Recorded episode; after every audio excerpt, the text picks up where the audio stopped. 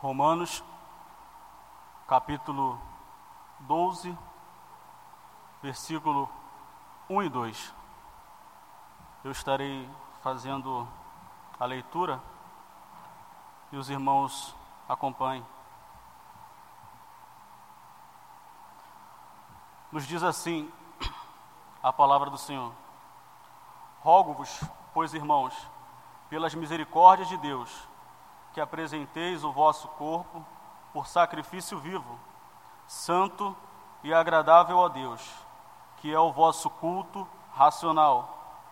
E não vos conformeis com este século, mas transformai-vos pela renovação da vossa mente, para que experimenteis qual seja a boa, agradável e perfeita vontade de Deus.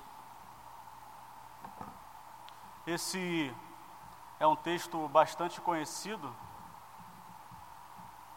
é tema de diversos acampamentos, retiros e palestras. E nessa manhã nós vamos estar, por intermédio de Jesus Cristo, fazendo uma leitura um pouco mais aguçada a respeito desses dois versículos, os irmãos podem pensar que são apenas dois versículos, mas há muito conteúdo a ser retirado desses versículos e que nessa manhã o nosso objetivo seja compreendermos e termos um entendimento correto, um entendimento mais claro a respeito daquilo que Deus, por intermédio do apóstolo Paulo, nos diz nesses dois versículos. O apóstolo Paulo, neste versículo que nós acabamos de ler, rogo-vos, pois, irmãos, pela misericórdia de Deus, que apresenteis o vosso corpo por sacrifício vivo, santo e agradável a Deus, que é o vosso culto racional. Ele faz um paralelo com o sacrifício que era realizado no Antigo Testamento por meio de animais. O animal era imolado ou seja, era morto, as suas partes elas eram queimadas e o sangue do animal ele era aspergido ao redor do altar. Porém, aqui Paulo orienta aos cristãos de Roma a apresentarem seus corpos em sacrifício. Nós podemos também aqui é, substituir essa palavra sacrifício como uma oferta, uma oferta voluntária, um sacrifício vivo santo e agradável a Deus. Aqui, irmãos, talvez a primeira pergunta que surge em nossa mente é o significado dessa expressão sacrifício vivo. É bom iniciarmos é, dizendo o que esse texto ele não significa. Paulo aqui, como está orientando aos crentes que estão em Roma, ele não está não tá dizendo para que os irmãos eles possam se apresentar como sacrifício ou praticar qualquer tipo de rito para receber um favor ou um benefício da parte de Deus. A, apresentar os corpos aqui em sacrifício é uma maneira de agradecer a Deus pelas misericórdias concedidas a cada um de nós. Isso fica, muito evidente logo no início do verso 1, quando ele diz: Rogo-vos, pois irmãos, pelas misericórdias de Deus. E, e esse ponto é de suma importância porque é justamente nesse momento que nós vamos perceber a, a distinção e a diferença que há entre o cristianismo e as demais religiões. O cristianismo é um culto que nós prestamos a Deus em forma de gratidão a Ele pelo benefício que foi nos concedido a nós, ou seja, a salvação em Cristo Jesus. As demais religiões, ou religiões também pagãs, que nós podemos é, perceber, antigamente, né, é, o Império Romano e até mesmo os povos gregos, eles tinham muitos deuses, eles cultuavam muitos outros deuses. Paulo, inclusive, ele se depara com esses diversos deuses em Atos 17. Mas o objetivo de justamente eles terem muitos deuses é porque eles, eles recorriam a esses diversos deuses a fim de que pudessem estar ajudando ou beneficiando ou abençoando as pessoas na sua vida, na sua, na sua vida ordinária como um todo. Mas o cristianismo ele é totalmente diferente dessas demais religiões. É uma expressão, uma forma de você agradecer a Deus, não por aquilo que você fez ou você irá realizar, mas por aquilo que já foi feito por intermédio da pessoa de Jesus Cristo. O sacrifício, e aqui é, é, é, muito claro, quando Paulo diz sacrifício vivo, ele não está não tá, não tá nos orientando a fazermos é, esses demais sacrifícios ou ritos. Ele está querendo dizer para que nós venhamos apresentar o nosso corpo, e quando ele diz corpo aqui, é de uma maneira integral, não somente o nosso corpo, mas o nosso intelecto, o nosso sentimento, as nossas emoções, apresentar isso diante a Deus, porque isso é agradável ao Senhor.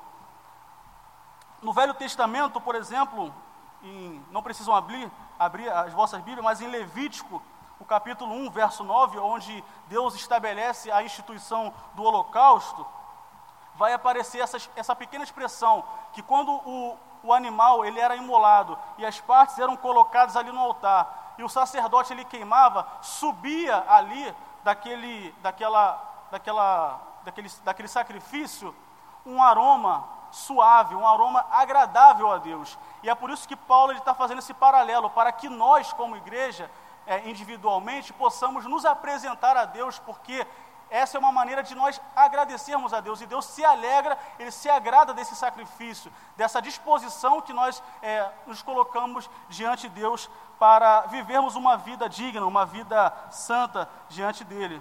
Não somente em Levítico 9, o Levítico 1, verso 17, também declara essa mesma expressão agradável a Deus, mas em Gênesis 8, 21, momento em que Noé ele levanta um altar e sacrifica ali um animal em favor, em agradecimento a Deus pelos benefícios, pela provisão que ele tinha realizado, ele diz que e o Senhor aspirou o suave cheiro. Então, irmãos, aqui a gente consegue é, ter uma noção desse paralelo que, de, é, que o apóstolo Paulo está fazendo entre o sacrifício que era realizado no Antigo Testamento e o sacrifício né, que ele requer de nós, sacrifício vivo. Deus ele não requer de nós que nós venhamos fazer rituais a fim de angariarmos ou barganharmos alguma coisa a Ele. O sacrifício vicário o sacrifício perfeito, o cordeiro perfeito de Deus, ele já foi imolado. Foi o Senhor Jesus Cristo. E nos resta apenas a recebermos esse benefício. Como eu disse, o Evangelho é uma forma de gratidão, de gratidão a Deus pelas misericórdias que Ele concedeu ao seu povo e a cada um de nós. E aqui o interessante que o apóstolo ele vem falando que essa maneira de cultuar a Deus ele é um culto racional. Há duas maneiras de nós prestarmos um culto a Deus: um culto público, como esse que nós estamos participando aqui nessa manhã, onde estamos num local onde há o ajuntamento dos santos, a congregação dos justos, e nós estamos aqui para entoar cânticos a Deus, agradecer a Deus pelos benefícios que Ele tem concedido a cada um de nós, e há também um culto particular, que é um culto onde nós realizamos de maneira individual, seja no nosso trabalho, seja no nosso lar, seja em qualquer lugar aonde nós estivermos. Mas, irmãos, preste muito bem atenção nessa palavra culto racional. Essa, é, é, essa palavra racional ela tem um significado muito importante aqui nesse texto, porque o culto racional ele é um culto que tem coerência, ele é prestado de maneira lógica, ele é baseado no entendimento. Não é uma espécie de culto esotérico ou misticismo, não. É um culto que nós prestamos a Deus porque nós tivemos o um entendimento daquilo que Deus ele realizou na sua igreja e aquilo que ele realizou nas nossas vidas. Veja, só podemos prestar um culto a Deus porque, em primeiro lugar, Deus ele é racional e se revela por meio da sua palavra. Segundo, o ser humano ele foi criado à imagem de Deus. Está lá em Gênesis, capítulo 1, verso 26. Logo, o ser humano ele é racional. Mas somente o ser humano, preste muito bem também nessa palavra, somente o ser humano redimido, ele está apto a prestar um culto a Deus. E logo mais abaixo eu vou estar explicando o porquê somente esse ser humano redimido ele pode estar cultuando a Deus.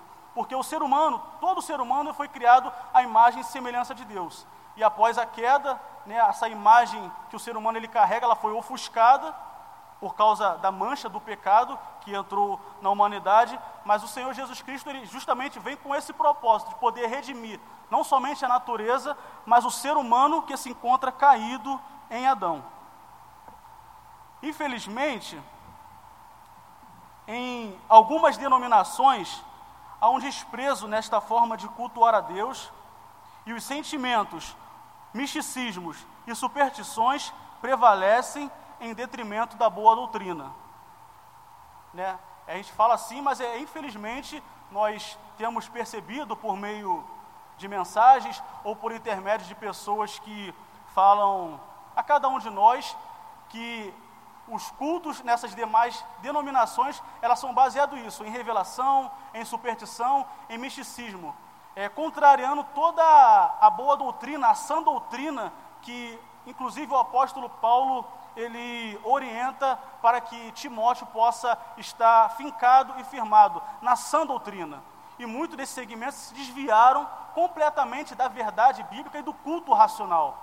Eles cultuam a Deus não porque eles tiveram entendimento, mas porque, infelizmente, essa superstição, esse tipo de cultuar a Deus por meio de, de revelações, não que Deus ele não se revele, mas a maior revelação que Deus ele pôde é, contar ou realizar ao nosso meio é por intermédio da palavra dele. É a palavra dele que fala conosco, é a palavra dele que vai ser o norte para as nossas vidas. Não é por meio de revelações ou espécie de, de misticismo que Deus ele vai operar no nosso meio. Mas infelizmente no, né, no nosso arraial evangélico brasileiro isso tem acontecido. E é uma, uma tristeza muito grande, porque o apóstolo Paulo aqui, diante dessa definição que nós é, brevemente podemos aqui explanar racionalidade, e também racionalidade aqui não significa que o culto é realizado totalmente de uma forma mecânica, que as pessoas não têm sentimento, né, que as pessoas não podem se expressar, não é isso que Paulo está dizendo. Paulo está dizendo que é um culto que obtém entendimento. Então você vem à casa, eu venho à casa de Deus cultuar, mas é porque eu entendi, eu tive essa, esse esclarecimento de Deus e é por isso que eu posso cultuá-lo. Então é porque eu obtive essa, essa clareza, e essa clareza ela só pode ser realizada por meio da palavra de Deus em nossos corações. Seguindo a sequência do versículo, ele diz, no verso 2: E não vos conformeis com este século. Século aqui também pode ser traduzido como mundo. Algumas traduções vão estar colocando, substituindo essa palavra como mundo, mas tem o mesmo significado. E aqui é interessante essa palavra conformar, em outras versões vai dizer não se amoldem, mas elas têm o mesmo significado, porque aqui conformar, o radical da palavra é, vem de forma. Então, imagine uma forma, você que, é, por exemplo, gosta de fazer bolos, existem diversas formas. Então, quando você faz o bolo ali, ele vai sair no formato do tabuleiro, seja ele redondo, seja ele retangular, seja ele quadrado, né, ou qualquer outra forma geométrica. E é essa noção que Paulo ele está esclarecendo que o mundo ou este século ele tem uma forma, ele tem um molde, mas é um molde totalmente distinto daquilo que Deus ele expressou e, no, e nos orientou por meio da sua palavra. Então, por isso que ele começa dizendo: e não vos conformeis com este século porque o século, esse mundo, ele tem uma maneira de pensar, uma maneira de agir, uma maneira de se expressar que é totalmente distinta da maneira de um cristão se portar, um, um cristão viver né, em, em conformidade com, com a palavra de Deus. O motivo pelo qual Paulo ele nos orienta a não se conformar com o mundo é porque tanto ele, quanto o mundo, quanto o ser humano encontram-se caídos e carecem de restauração por intermédio de Deus. Essa é uma doutrina que já estudamos aqui na igreja, a doutrina da, da queda e as suas consequências desastrosas que trouxe para a humanidade como um todo. O segundo motivo, que é em decorrência desta queda, todas as faculdades do homem, incluindo a sua razão, foram corrompidas, como está escrito no capítulo 6 da nossa confissão de Westminster. Então veja, irmãos, que aqui agora começa a fazer sentido o porquê eu coloquei aqui anteriormente que somente o ser humano redimido ele está apto a prestar um culto a Deus. Porque a razão, o intelecto do ser humano, a mente dele, ela foi afetada pelo pecado. E é por isso que somente por meio da razão o ser humano ele não consegue ter um entendimento real da existência de Deus ou dos planos de Deus para as nossas vidas. Falta alguma coisa para essa razão ela fazer sentido. Mas Paulo também aqui ele não despreza a razão. O que faz sentido ter é, é essa razão, e é, é, por isso que nós conseguimos tirar conclusões lógicas, tanto por intermédio da, das Sagradas Escrituras ou por qualquer outra ciência, é que a razão é como ela foi afetada, ela precisa ser redimida, ela precisa ser restaurada por Jesus Cristo. Então, quando ele vem, Jesus, ele não redime somente né, o nosso corpo, mas todo o nosso corpo por inteiro, de forma completa. Porque, como nós vimos aqui na definição, todas as nossas faculdades foram alteradas. Então, eu não consigo pensar naturalmente é, de uma maneira que Deus ele ele compreenda. Eu não, eu não consigo, por exemplo, demonstrar sentimentos, eu não consigo, é, por exemplo, tirar conclusões lógicas a respeito da palavra de Deus, se não houver essa revelação. E essa revelação, ela só vem por meio do Espírito Santo. Então, ainda que o homem ele tenha essa racionalidade, essa capacidade de, de dialogar, de se expressar, de poder, é, inclusive fazer ciências, ela está afetada. E no final, em última instância, ela não vai refletir a realidade de Deus. Só podemos é, tirar e ter essa noção da realidade, da vida humana, por intermédio da revelação que provém da palavra de Deus. E aqui o texto vai nos dizendo, dando sequência, que ele vem fazendo uma, uma negação para que você não venha se conformar com esse mundo, porque esse mundo ele tem um curso, ele tem uma maneira de seguir adiante que é totalmente distinta daquilo que o Senhor tem nos ordenado, mas ele, ele fala que não, não fica, o texto não fica somente aqui nessa parte. Há uma segunda parte, onde ele diz: Mas transformai-vos pela renovação da vossa mente.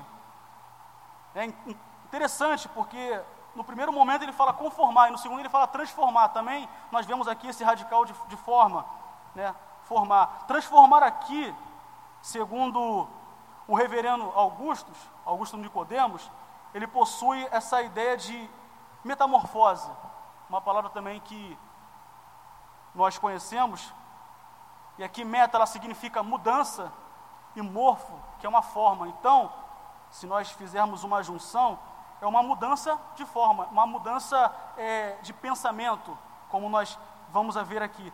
Mas transformai-vos pela renovação da vossa mente. Ou seja, aqui também é uma outra palavrinha em grego, mas acredito que muitos irmãos conhecem, é metanoia, que é essa mudança de mente. Outrora nós tínhamos um pensamento errado, um pensamento que não era o, o pensamento correto mas por meio dessa renovação da mente, nós começamos a ter um entendimento real da palavra de Deus e dos seus projetos e propósitos que ele nos orienta por meio da sua palavra. A transformação ela é necessária, pois como está relatado em Efésios 2, verso 2, todos nós outrora andávamos segundo o curso deste mundo Nesse texto, ele, Paulo, ele afirma que, mais uma vez enfatizando que o mundo, ele tem um curso. Ele tem uma maneira de pensar, uma, uma maneira de agir, uma maneira de fazer ciência, arte ou qualquer outra esfera que é totalmente distinta, totalmente diferente da maneira como nós pensamos e agimos. E por isso que Paulo ele, ele nos orienta, não somente aos cristãos de Roma, mas à sua igreja hoje, em pleno século 21, a não se moldar com isso. Mas ele também não está querendo dizer para que você não possa se relacionar com as pessoas. Esse é um pensamento também equivocado. Porque como é que as pessoas vão ter um real entendimento da vida, da realidade, é, enfim, das demais é, expressões que a vida ela pode, ela pode oferecer, se nós não conversarmos ou nós não dialogarmos com a sociedade e a humanidade. Esse é o pensamento, é um pensamento totalmente equivocado. Fazer essa divisão, onde é, eu, eu, eu, eu, traço uma linha e eu faço uma espécie de, né, de dualismo, na verdade, dualidade.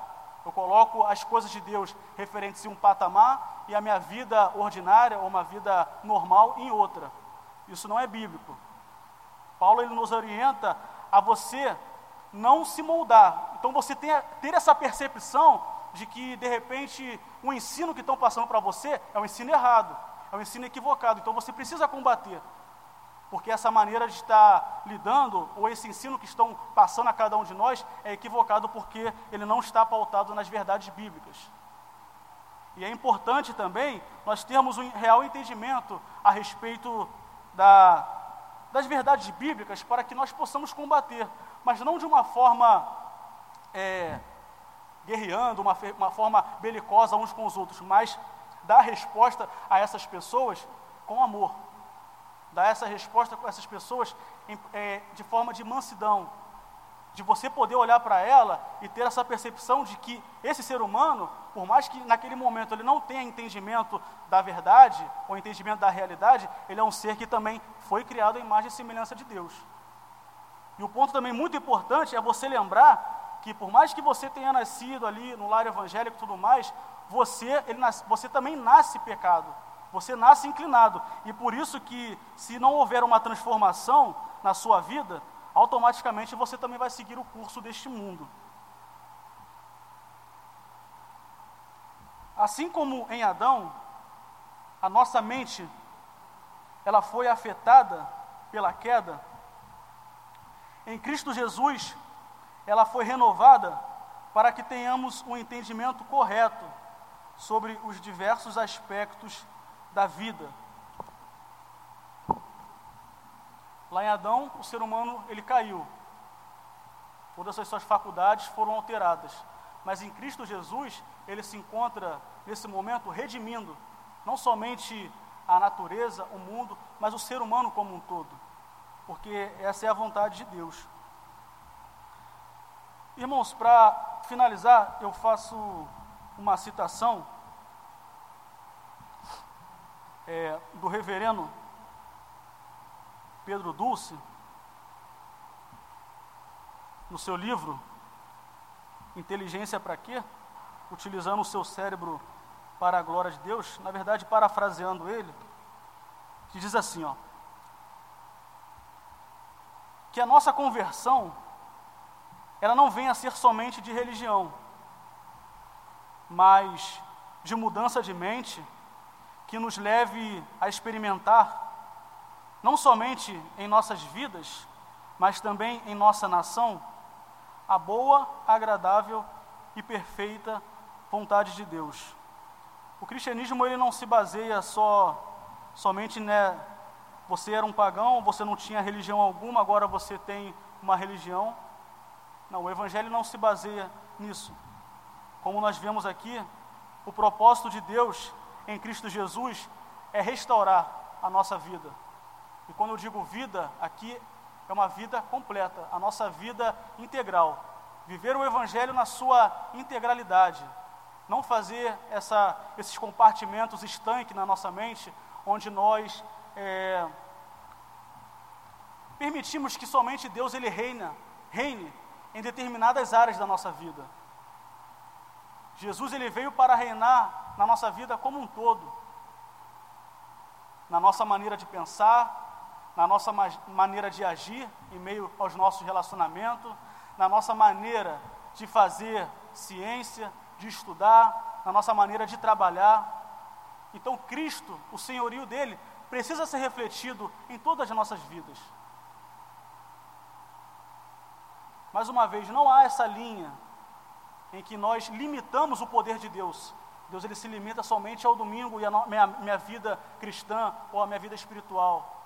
Mas no meu lar, no meu casamento, no meu trabalho, não. Daqui em diante sou eu quem dito as normas e as regras. Esse não é o evangelho genuíno, o evangelho verdadeiro. Para que nós possamos experimentar a boa, agradável e perfeita vontade de Deus, é necessário nós nos entregarmos por completo, como foi dito no início do versículo, como sacrifício vivo, porque isso é agradável aos olhos de Deus. Que Deus possa nos abençoar e a termos um, um real entendimento da Sua palavra.